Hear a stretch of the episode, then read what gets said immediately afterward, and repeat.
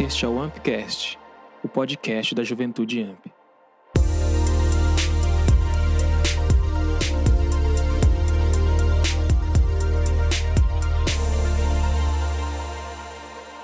Boa tarde, galera. Meu nome é Fernando Diniz. Tenho 15 minutos para falar agora. É um TED. Sabe o que significa TED? Transferência eletrônica. Não, não é TED. Não é, não é o DOC.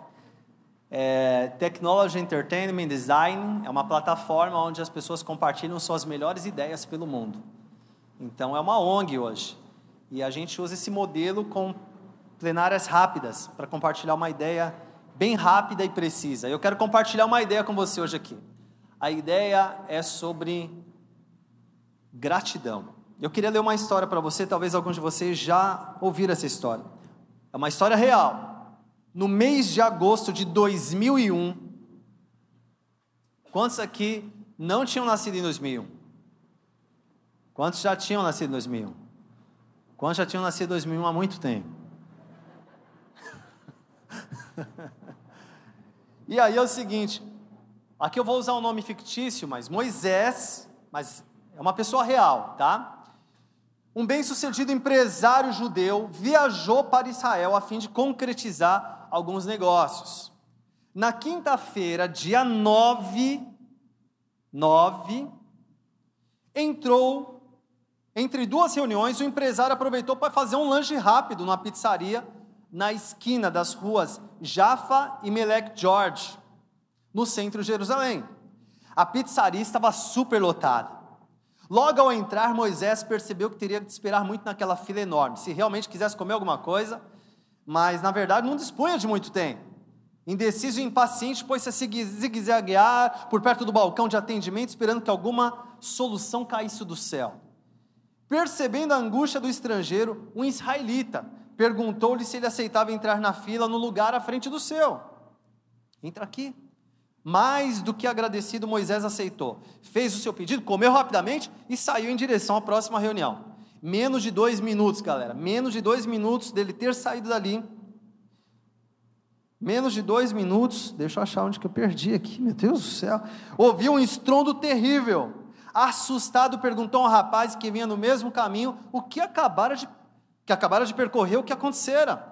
O jovem disse que um homem-bomba acabara de detonar uma bomba na pizzaria Esbarros. Essa pizzaria tem em vários lugares, Estados Unidos, enfim. Moisés ficou branco. Por apenas dois minutos ele escapara do atentado. Imediatamente se lembrou do homem israelita que lhe oferecera lugar na fila. Certamente ele ainda estava na pizzaria. Aquele homem salvara sua vida, mas agora poderia estar morto atemorizado, correu para o lugar do atentado para verificar se aquele homem necessitaria de ajuda. No local, contudo, encontrou uma situação caótica. Aquela facção islâmica enchera a bomba do suicida com milhares de pregos para aumentar o poder destrutivo. E além do terrorista de 23 anos, outras 18 pessoas morreram, seis delas sendo crianças. Cerca de outras 90 ficaram feridas, algumas em condições críticas, as cadeiras do, do, restaurante estavam espalhadas pela calçada. Pessoas gritavam, acotovelavam-se na rua, algumas em pânico, outras tentando ajudar de alguma forma. E entre os feridos e mortos, estendidos pelo chão, vítimas ensanguentadas eram socorridos por policiais voluntários. Uma mulher com bebê coberto de sangue implorava por ajuda. Um dispositivo de emergência já estava a ser montado pelo exército. Moisés então procurou o seu, o seu salvador entre as sirenes sem fim, mas não conseguia encontrar. Decidiu de todas as formas, tentar de todas as formas saber o que acontecera com aquele israelita que lhe salvara a vida. Estava vivo por causa dele. Precisava saber o que lhe acontecera, se ele precisava de alguma ajuda e, acima de tudo, lhe agradecer pela vida. O senso de gratidão fez com que se esquecesse daquela importante reunião que eu aguardava. Começou a percorrer os hospitais da zona por onde tinham sido levados feridos no atentado. Finalmente, encontrou o israelita num leito de um dos hospitais. Estava ferido, mas não corria risco de vida, de morte. Moisés conversou com o filho daquele homem que já estava acompanhando seu pai, contou-lhe tudo o que acontecera. Disse que faria tudo o que fosse preciso por ele, que estava extremamente grato àquele homem e que lhe devia a sua vida. Depois de alguns momentos, Moisés se despediu do rapaz e lhe deixou um cartão Caso seu pai necessitasse de, qualquer tipo de ajuda, o jovem não deveria hesitar em comunicar com ele. Quase um mês depois, recebeu um telefonema daquele rapaz no seu escritório em Nova York. Agora está lá em Nova York e recebeu um telefonema, contando que seu pai precisava de uma operação de emergência.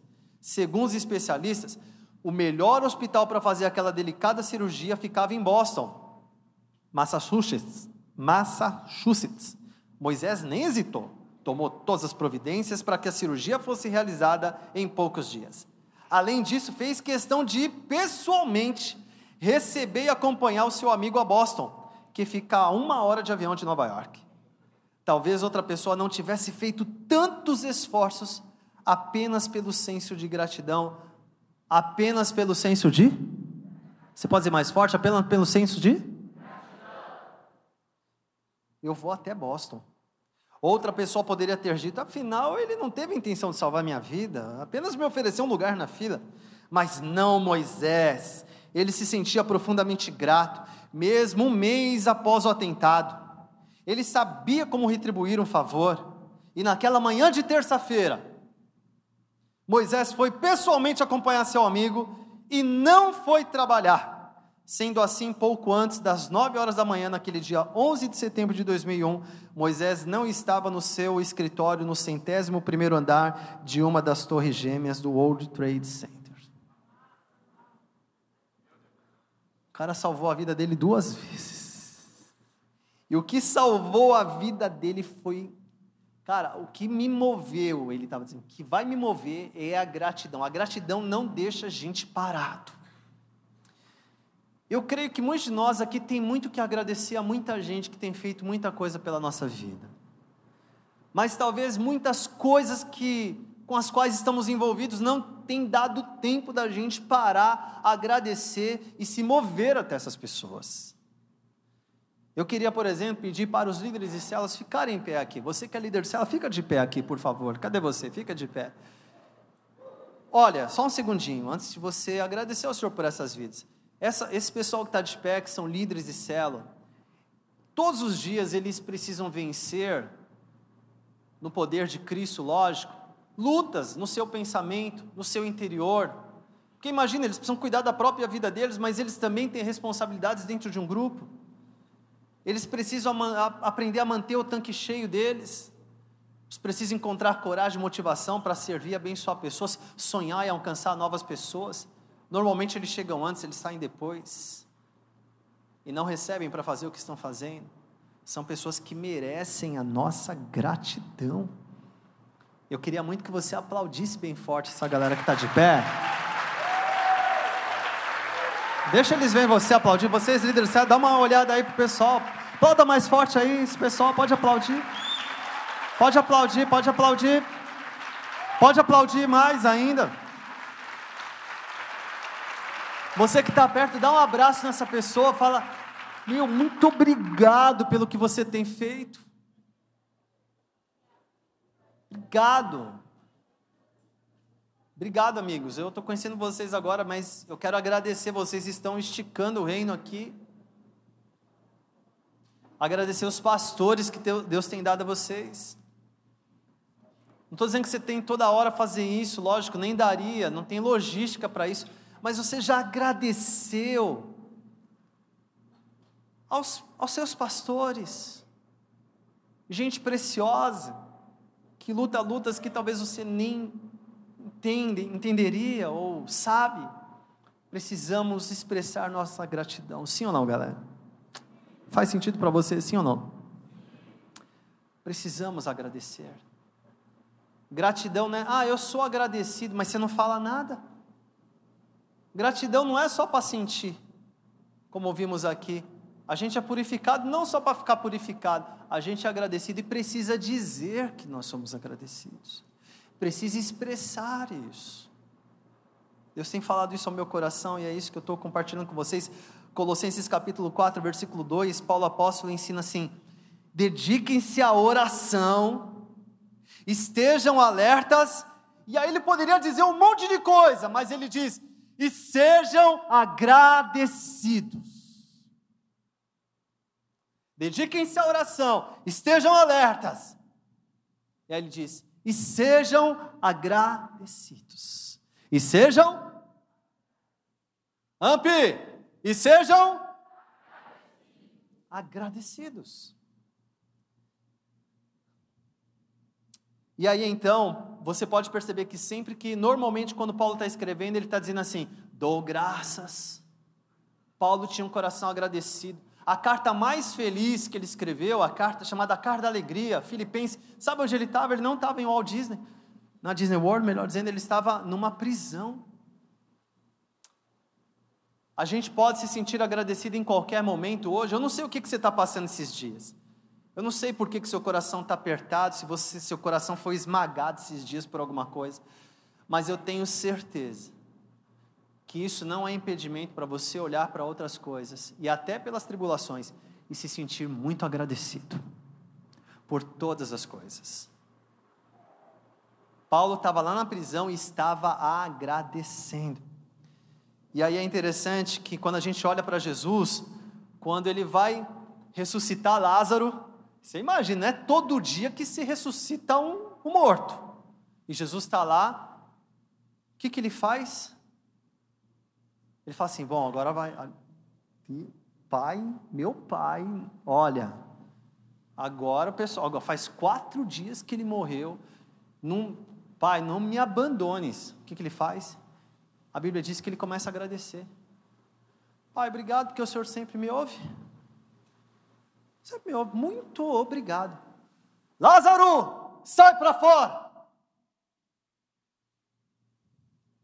Que incrível essa oração de Jesus.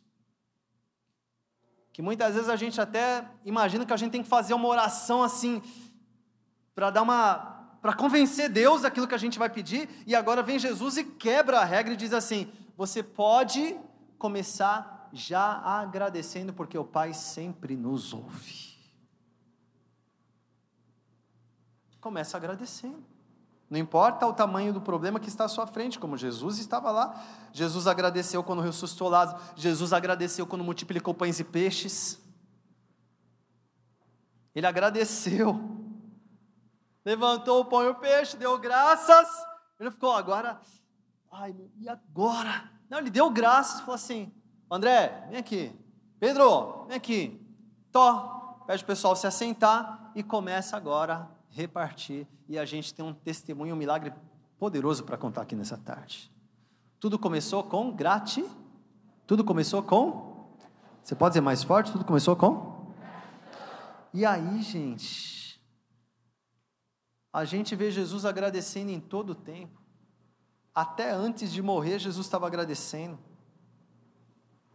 João 11:41 eu já citei, mas quero reforçar. Então tiraram a pedra. Jesus olhou para cima e disse: Pai, eu te agradeço porque me ouviste. Caso de Lázaro. Mateus 14, 19 são as coisas que eu comentei. Ordenou que a multidão se assentasse na grama, tomando cinco pães e dois peixes, olhando para o céu, deu graças e partiu o pão.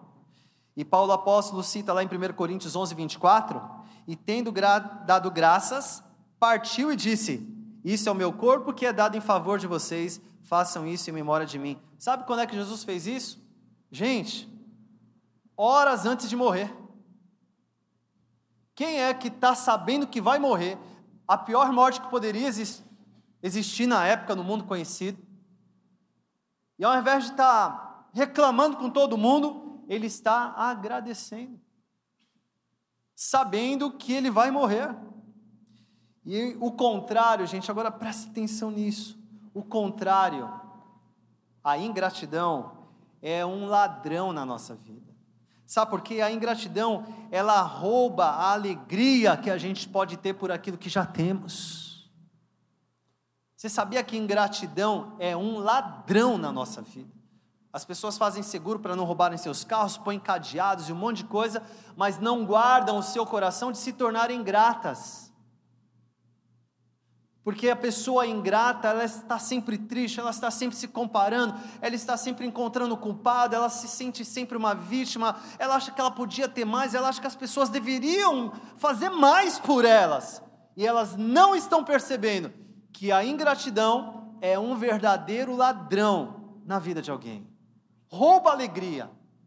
Rouba a alegria da salvação. Rouba a alegria das pessoas que Deus colocou ao seu lado. Rouba a alegria de poder ser discípulo de Jesus. Por isso eu quero dizer para você nessa tarde, comece sempre agradecendo. Se você fizer isso, você vai estar sempre sintonizado com Jesus. Quando você agradece, você valoriza as pessoas. Tem gente que quando quer resolver um problema já chega acusando. Faz o contrário. Você já percebeu que há pessoas na sua vida que você tem alguns impasses, mas você fala assim: Eu já falei tanto, não muda. Já parou para começar agradecendo essa pessoa, olhar para ela e falar assim: Olha, sabe, eu quero agradecer. Sabe o que vai acontecer? Vai acontecer um milagre. O ouvido da pessoa vai fazer assim para você: vai abrir. Porque ela já sabe que você tem muito o que reclamar dela. Sua irmã, que ainda não está aqui com você na igreja, não está servindo, ela já não te ouve, perdeu o respeito. Sabe por quê? Porque já já está desgastado. Se você começar agradecendo, a pessoa vai começar a abrir o ouvido para te ouvir. Comece agradecendo. É, outra coisa, não esperam que ele agradeça. Ah, então, mas as pessoas também não me agradecem. Não fique esperando isso. Tenha um coração agradecido. Comece você agradecendo. Use palavras, use atitudes. Tem gente, por exemplo, nunca presenteou ninguém. Nunca gastou um real com ninguém para agradecer ninguém na vida. E quando deu algo foi lá do 1,99. Não estou dizendo que alguns presentinhos muito baratos, não estou dizendo que eles não possam significar algo, é verdade. Às vezes um bombom, uma coisa pode significar tanto. Mas espera aí, não é só isso. A gratidão também envolve algo que nos custe algo. Você está junto comigo aqui? Sim ou não? Precisamos expressar, expressar gratidão pelos nossos pais, porque isso tem a ver com o completo amor daquilo que estamos aprendendo aqui nesta conferência. Quando alguém reclamar com você, ao invés de você ficar chateado, nervoso, já querer explicar, porque tem gente que não pode ouvir algo que já quer explicar. Não, mas é, é. fala assim, olha bem nos olhos da pessoa, que ela já está esperando você explicar. Aí você vai olhar e falar assim: Puxa, obrigado por você estar falando comigo. Vai, ela, vai, ela vai começar a entrar em parafuso. Ela vai falar assim: deu errado, deu pane. Não era isso que eu estava esperando. Fala assim: obrigado por você estar falando a verdade, por você estar sendo sincero. Eu vou pensar sobre isso que você está falando, hein? Pode até ser que eu não consiga enxergar da mesma forma que você está falando mas você pode ter certeza, eu vou pensar sobre isso. Muito obrigado por você estar falando comigo. Você vai ter uma reação inesperada, você vai começar a mudar situações no seu dia a dia só com a gratidão. E antes de pedir algo, sabe por que tem gente que nunca tem nada? Porque não sabe pedir. Antes de começar a pedir, precisa agradecer. Agradeça. Você já fez algo por alguém que, que a pessoa não te agradeceu? Sim ou não? Você já fez algo assim, a pessoa não te agradeceu nada, nada, nada, nada. Já aconteceu com você, sim ou não? É, é gostoso, é legal, faço, nossa, tomara que eu faça algo por alguém e tomara que essas pessoas me desprezem, me rejeitem mesmo. Ninguém levanta desejando isso. Se não agradecerem a gente, tudo bem mas talvez alguns de nós nunca conseguem agradecer, só pede, está sempre reclamando, a lista é grande de pedidos. Vamos agradecer mais, galera. E aí, para concluir, quero concluir com uma história de um, de um rapaz como eu e você, mais ou menos da nossa idade, mesmo que a diferença seja um pouco grande entre nós. Mas olha o que aconteceu com ele em relação a essa questão de gratidão. Esse rapaz ele é muito mal na escola. Alguém aqui já foi muito mal na escola alguma vez? É, três pessoas. Olha que igreja maravilhosa, hein, gente? Eu estou impressionado. Agora quer ver? Olha como vai mudar. Alguém já foi muito bem na escola aqui? Alguém não levantou a mão aqui? Esse rapaz ia muito mal na escola. Suas notas e comportamento eram uma decepção para seus pais. Que, como bons cristãos, sonhavam em vê-lo formado e bem-sucedido. Um belo dia, o pai lhe propôs um acordo: Filho, se você mudar de comportamento e se dedicar aos estudos, e conseguir ser aprovado no vestibular para a Universidade de Medicina, Vou te dar um carro de presente. Eu não concordo muito com esse método aqui, mas sei lá, foi, né? Por causa do carro, ó, o rapaz mudou da água para o vinho. Passou a estudar como nunca, ter um comportamento exemplar. O pai começou a ficar feliz, tinha uma preocupação, sabia que a mudança do rapaz não era fruto de uma conversão sincera, mas apenas o interesse em obter o automóvel. Isso era mal. Mas enfim, o grande dia chegou. Fora aprovado para o curso de medicina. E como havia prometido, o pai convidou a família e os amigos para uma festa de comemoração. O rapaz tinha por certo que na festa o pai lhe daria o automóvel. Quando pediu a palavra, o pai elogiou o resultado obtido pelo filho e lhe passou às mãos uma caixa de presente. Crendo que ali estavam as chaves do carro, o rapaz abriu emocionado o pacote e, para sua surpresa, era uma Bíblia. O rapaz ficou visivelmente decepcionado. Não disse nada. A partir daquele dia, o silêncio e a distância separavam pai e filho. O jovem se sentia traído e agora lutava para ser independente. Deixou a casa dos pais, foi morar no campus da universidade, raramente mandava notícia para a família. O tempo passou, ele se formou, conseguiu um emprego em um bom hospital, se esqueceu completamente do pai. Todas as tentativas do pai para reatar os laços foram em vão. Até que um dia o velho ficou muito triste com a situação, adoeceu, não resistiu, faleceu. No enterro, a mãe entregou ao filho indiferente a Bíblia que teria sido o último presente do pai que havia sido deixada para trás. De volta à sua casa, o rapaz que nunca perdoara o pai, quando colocou o livro numa estante, notou que havia um envelope dentro dele. Ao abri-lo, encontrou uma carta e um cheque. A carta dizia: Meu querido filho, sei o quanto você deseja ter um carro. Eu prometi e aqui está o cheque para que você escolha aquele carro que lhe agradar. No entanto, fiz questão de lhe dar um presente ainda melhor: a Bíblia Sagrada. Nela aprenderá o amor de Deus e a fazer o bem, não pelo prazer da recompensa, mas pela gratidão e pelo dever da consciência. Corroído de remorso, o filho caiu em profundo pranto. Falta de gratidão destrói vidas. A gente tem a tendência de achar que as pessoas, situações externas são os grandes responsáveis por tristezas, por coisas ruins que nos acontecem, mas na verdade tudo está aqui dentro. E a, a falta de gratidão é o carro-chefe de tudo isso. Quando a gente é ingrato, a gente não consegue ter alegria por aquilo que já tem. E nessa TED eu quero concluir dizendo: agradeça. Você é uma pessoa super privilegiada. O fato de você estar aqui, você faz parte de uma parcela ínfima de gente que se soubesse as verdades que se receberiam aqui nessa conferência, dariam tudo da sua vida para estar sentado no seu lugar. Você é uma pessoa privilegiada por fazer parte de uma igreja de gente que luta, que trabalha para que você receba a verdade da palavra de Deus. Seja agradecido, não deixe esse ladrão da ingratidão roubar a alegria do seu coração.